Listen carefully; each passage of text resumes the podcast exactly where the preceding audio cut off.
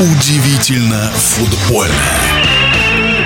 В ближайший вторник у сборной России третий отборочный матч чемпионата мира в гостях с командой Словакии в 21.45 по Москве. Российская сборная в предыдущих встречах набрала 100% очков и лидирует. Путевку в Катар получит только победитель группы. Вторая команда попадает в стыковые матчи. Об игре со Словенией, которая прошла в Сочи и которую российские футболисты 2-1 смогли выиграть, футбольный эксперт Александр Ухов. Матч со Словенией, которого так мы ждали, первого после долгого перерыва в игре сборной на домашнем стадионе, первые 35 минут поистине доставлял болельщикам удовольствие.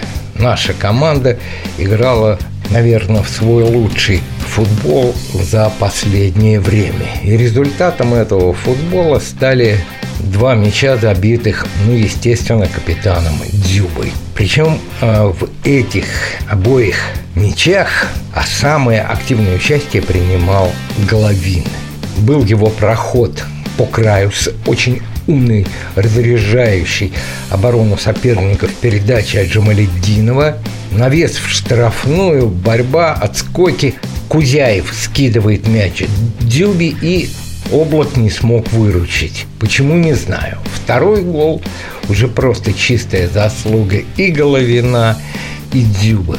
Прекрасный удар Головина отражает перекладины, и Дюба в борьбе в английском стиле снова поражает ворота облака. А вот потом вроде бы начали сушить игру, что вполне справедливо при счете 2-0, и тут же поплатились. Ошибка Семенова, который скидывает мяч головой в центре поля, опять же в центр, что нельзя делать, как мы знаем, скидывать надо только в край. Ильич подхватывает, и далее Шунин не готов был к удару, потому что такие мячи метров 25 до ворот он был обязан брать. Но в целом игра конечно же, удовлетворила и болельщиков, и специалистов.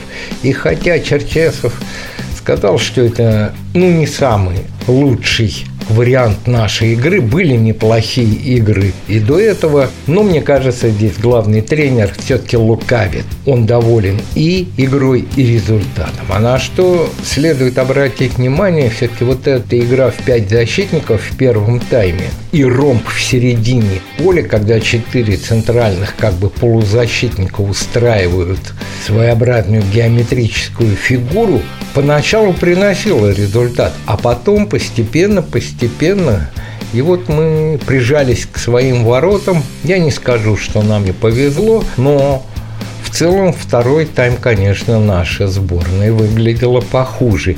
И Словенцы при удачном стечении обстоятельств могли бы сравнять счет, но и наши могли при удачном стечении обстоятельств забить. Результат, думаю, никто не будет спорить, справедливый.